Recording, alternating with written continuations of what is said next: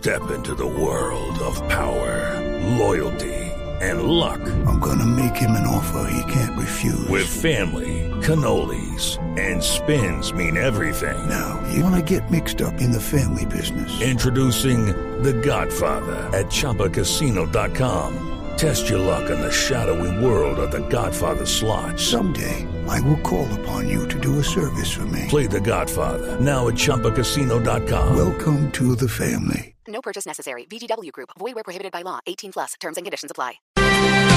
7 de la mañana, 18 minutos. Es cierto que si estos resultados electorales, esta encuesta se hubiera revelado durante la semana previa, tal vez el resultado hubiera sido diferente. Es que Néstor, ahí lo... Por, por eso del voto útil, porque gente que iba a votar por este candidato dice Fajardo está subiendo, Fajardo está a un punto de Petro, como efectivamente los, de la, los de calle hubieran pasado a Fajardo. pero los de la calle y seguramente muchos de Vargas o no sé, pero pero ese es exactamente, eso no quiere decir que esté bien o mal, pero ese es Esa el es sentido, de no revelar Claro. encuestas la semana antes para no filtrar, para no manipular la intención de voto. Lo relevante de- del dato es que la suma de los votos de Fajardo con los de la calle efectivamente hubieran superado a Petro. Eh, usted sabe que siempre hubo la discusión de si se hacía una coalición entre ellos dos, etcétera.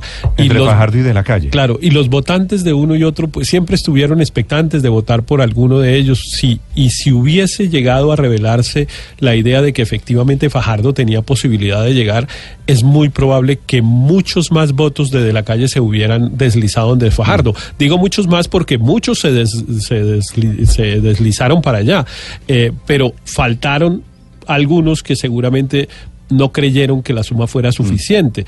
De hecho, por ejemplo, el propio doctor de la calle le preguntaron por qué, qué hacían sus electores tres días antes de eso y él contestó, es que la suma no alcanza. Eh, fue como la razón No, no, por no, la cual... O sea, si usted por cualquier lado, Héctor, suma Fajardo más de la calle o Fajardo y el ascenso de la última semana, ¿cuántas veces durante la última semana, Padre Linero, hablamos de que por puro olfato usted sentía gente que había que estaba diciendo Fajardo, Fajardo? Venía Fajardo? creciendo, creciendo, Claro creciendo, que venía creciendo. Entonces usted puede suponer, Claro. a Fajardo le hizo falta la encuesta, a Fajardo le hizo falta la coalición con de la calle, a Fajardo le hicieron falta unos días, tal vez un par de días más, y ese puntico hubiera crecido. Si usted saca cuentas, la Sí, diferencia entre Néstor- 16 y 24 es 7, quiere decir, más o menos, Aurelio, si estamos de acuerdo, Fajardo estaba creciendo un punto porcentual diariamente. ¿Pero qué hizo que subiera tanto en una semana? Pues Felipe, eh, eso es... Pero no sea, fue solo en porque- una semana, venía subiendo, venía pero- subiendo cuatro puntos por semana. una, una semana o 10 días o 15 días, la pregunta de Felipe es buena. ¿Qué pasó con A Fajardo? ¿Por ¿Qué qué no hizo? desde el inicio? Dijo algo. ¿Qué dijo hizo que algo- de un no. momento a otro cambiara la percepción de la opinión No, yo creo pública que el con respecto útil- a Fajardo? No. Felipe, El- el comienza, empezara a subir. comienza a generarse eh, en la sociedad un boca a boca.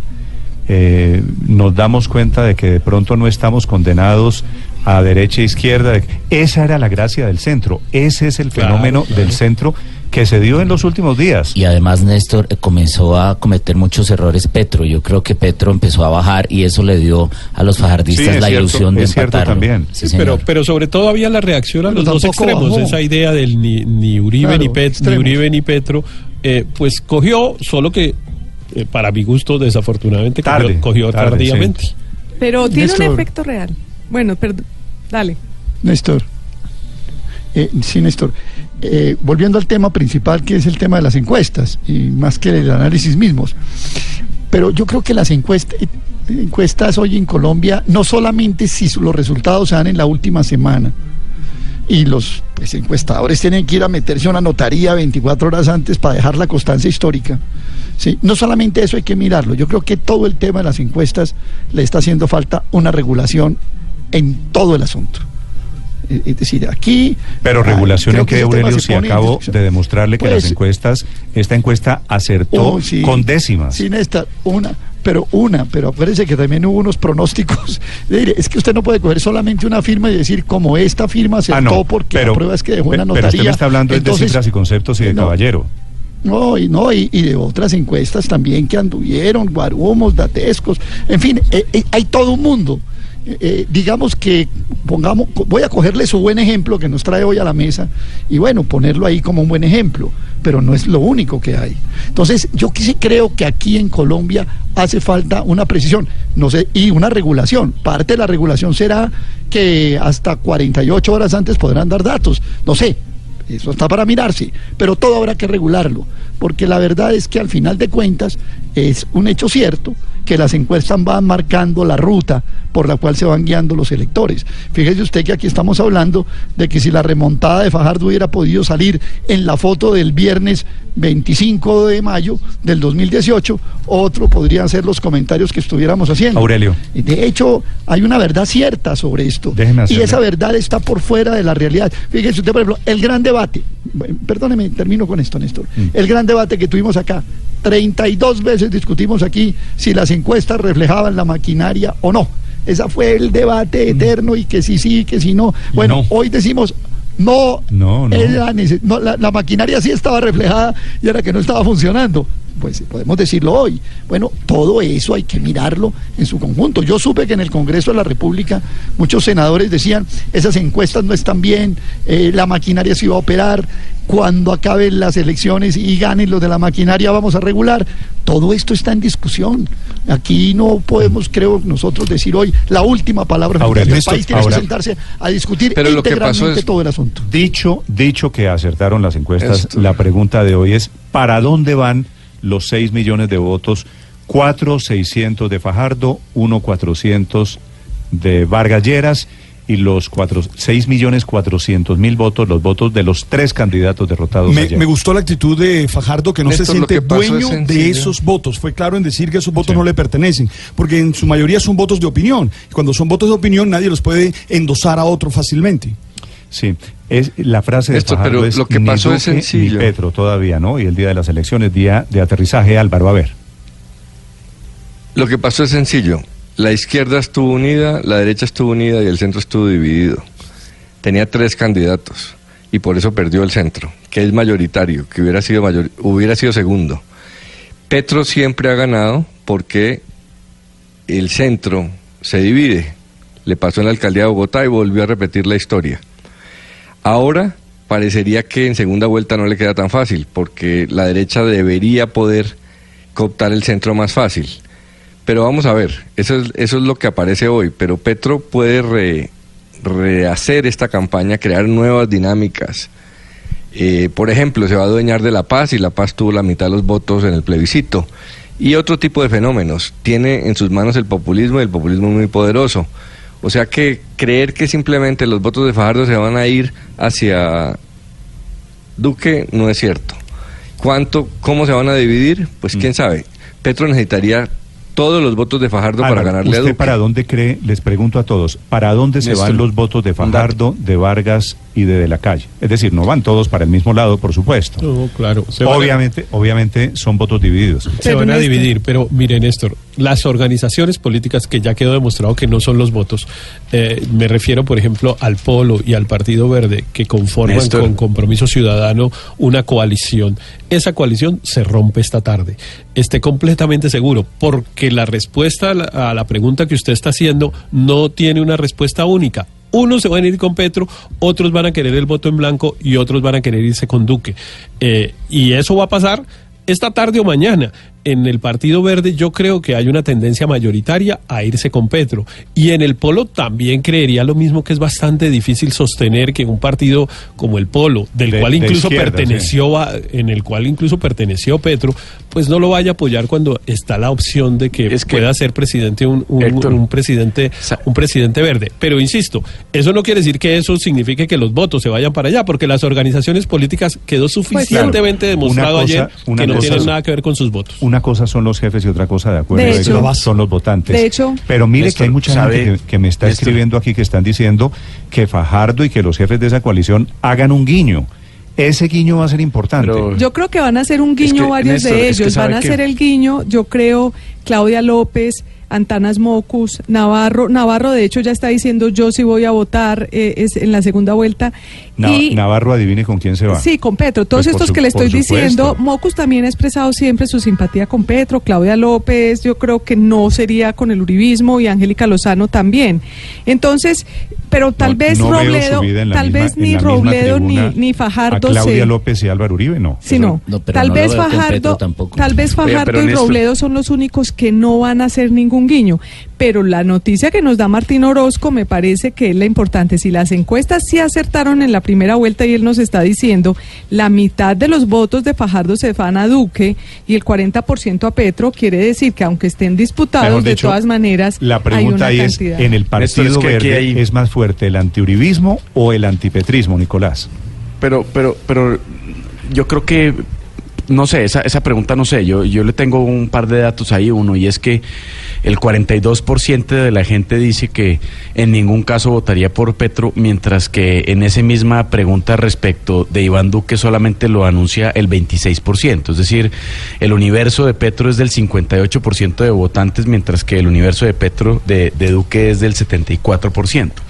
Y hay un hecho que es eh, im- imbatible, y es que si nosotros pensamos que un importante número de votantes se van a abstener o van a pasar al voto en blanco y volvemos a niveles normales de participación de alrededor del 50%, serán ya no 20, sino mm, o casi 19, sino 18 millones Póngale de votantes 18, o un sí. poco menos. Y eso significa que para ganar en 18 millones de votantes usted necesita 9 millones de votos. Iván Duque está a 1.470.000, mientras que Gustavo Petro está casi a 4 millones y medio de votos. 4 millones 100 mil votos de llegar a esa cifra mágica de los 9 millones de votos. Pero no hay se necesitan los irrebatible, nueve. irrefutable. No se necesitan nueve. Claro, no Pues sé. depende Sí, con que saque un número totales. uno uno más que el otro, pues No, no, no, de acuerdo. Una No, mayoría, por no eso, pero- es una mayoría pero pues es- por pero eso, son dos candidatos, Pero no si son cinco. dos, pues si son dos y hay Exacto, 18 exacto. millones de Entonces votos. es la mitad ¿sabe más uno de los votos. Luego, con eso termino, con eso, con eso termino, Miguel. Con eso termino, Miguel. Luego, hay un, ese hecho es que ah, de cada cuatro votos que quedaron disponibles hoy, Petro necesita hacerse casi que con tres de ellos. Y si no lo logra, no es presidente de la, de la República. Y Duque apenas necesita un millón cuatrocientos mil votos de esos seis millones y pico que quedaron libres desde anoche.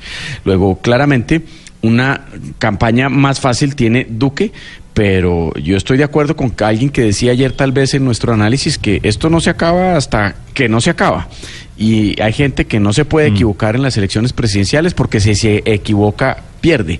Y pues esto no se decide sino hasta el 17 de junio. Néstor. Muy bien, son las 7 de la mañana, 30 minutos. En segundos, aquí el ministro de Defensa y el reporte de la situación de orden público de unas elecciones que también fueron en paz. Miguel. Néstor, yo tengo otra interpretación. Yo creo que la Alianza Verde, sobre todo la Alianza Verde más que el Polo, tiene que calcular muy bien su futuro en el 2019. Ayer lo vimos en el discurso de Claudia López y también de Antonio Navarro Golf, ambos haciendo ya campaña por la alcaldía. Yo creo que ellos tienen que pensar muy bien si adhieren o no a Petro, porque de esa adhesión dependerá o no el apoyo que les den en Bogotá. El antipetrismo en Bogotá se debe a una mala gestión y si ellos se asocian a esa mala gestión, pierden la alcaldía. Pero Petro en Bogotá fue segundo, Miguel. Claro, le Por eso no ganó. Petro- Exactamente. no, pero- no pero le ganó a Fajardo. Pero le ganó a Iván Duque. Pero le ganó Ah, Iván por Duque, supuesto, claro. por ochenta y pico mil Es votos. decir, pero, Petro- pero pero no la- es que haya sido la, el gran triunfo de Pero- Petro como todo O sea, el mundo con, esperaba. con esa lógica, más gente entendería, eh, digamos, calificaría mal un guiño de ellos hacia Uribe que- que, hacia Petro. No, yo sí no pienso eso porque Yo Claudia López creo- ha sido la más crítica de, Pero de eso es lo Gustavo que dicen los Petro. números Yo- que usted yo está invocando. Creo- Aurelio. Sí, Néstor, y yo creo que aunque Héctor Riveros se precipitó ya para expedir, no sé si lo va a también registrar en notaría, que está de moda la cosa hoy, la partida de función de la coalición Colombia, lo que dijo Sergio Fajardo es todo lo contrario. Sí, lo que está, lo- Fajardo lo dijo clarísimo, yo no sé por qué lo estamos discutiendo. Dijo, mire, aquí lo principal es preservar la coalición Colombia, porque tiene un potencial de líderes hacia el futuro que pueden eh, llenar a los escenarios políticos a Colombia a modificar de fondo libre de todo tipo de demagogia, Pero, pero libre de Aurelio, todo tipo de ¿usted, engaños. usted la con quién en cree, con, con quién es- cree que se va a ir el votante de Fajardo para la segunda vuelta? Depende de esto, porque hay Pues mucho mire, voto. eh, para eso, ahí. para eso hay encuestas, para eso hay encuestas, pues no las acabamos de reivindicar, pues para eso hay encuestas. Ah, seguramente hay unos que se van con Duque, hay otros que se van con Petro, hay otros que no van a votar, hay otros que se van a poner a llenar al álbum Panini, hay otros que van a votar en blanco, en fin, para eso están las encuestas. Pero lo que yo sí digo es que independiente de eso, lo que va, lo que ha perfilado Sergio Fajardo en su ent- entrevista hoy en Blue Radio es que por encima de eso se trata de preservar la coalición Colombia. Y, fue claro, y, Blue Radio ya lo reseñó en un Twitter. Él dijo, ni, ni- dije ni Petro ni Uribe y voy a seguir siendo consecuente con eso. ah, que es lo que sigan en el, en el Sí. INI. 7 de la mañana, Pero- 32, pero- 32 minutos. Ya voy a saludar al ministro de Defensa, Ahí Felipe, hay mucha rápidamente. gente que se le va a ir a Petro, es decir, empezando... Que va a terminar con Petro. Pero por supuesto, Obvio, es decir, ya no siendo candidato con el potencial y a pesar de los cuatro millones y tanto de Fajardo, Fajardo eh, simple y llanamente hoy acaba de renunciar así el- a ser el líder natural del partido, va a seguir ayudando, pero no va a ser más Felipe, candidato a nada. le pregunto Pero a los es que él no le es de- ninguno de los le partidos. pregunto a la gente que votó por Sergio Fajardo ayer, pero a los que votaron por Vargas, a los que votaron por De la Calle, ahí hay 6 millones de 400 mil votos. ¿Por quién van a votar en la segunda vuelta? Tienen que tomar una decisión y hay dos, en realidad hay tres alternativas. O Duque, o Petro, o, bueno, cuatro O el voto en alternativas. blanco. voto en blanco o no votar. O la abstención, claro. No es O la verdad que la abstención, abstención, sí. la abstención también Que no debería ser. ser una opción. Pensaría uno, y por lo menos es lo que yo creería, que en una segunda vuelta la gran mayoría termina yéndose es con, con Duque y casi que uno podría hablar de barrida de Duque contra Petro. Digamos, podría terminar doblando Duque Sí. a Petro. No lo sé, es mi sensación. No tengo la menoría, no tengo una encuesta. Ya quisiera ser Martín Orozco para poder hacer esas, esos cálculos y esas proyecciones. Lo que sí creo, Néstor, es que Sergio Fajardo no va a decir con quién se va ni a quién apoya. Sí, porque es muy necesario para, o sea, no le, no le da nada, no gana nada y por el contrario sí puede ganarse enemigos y yo creo que el sindicato antioqueño, entre otras cosas, no le perdonaría, digamos, salir a decir abiertamente que sale y apoya, por decirlo, a Gustavo Petro. Fajardo sacó en Antioquia 700 mil votos. Ya regresamos 7.34 minutos en segundos.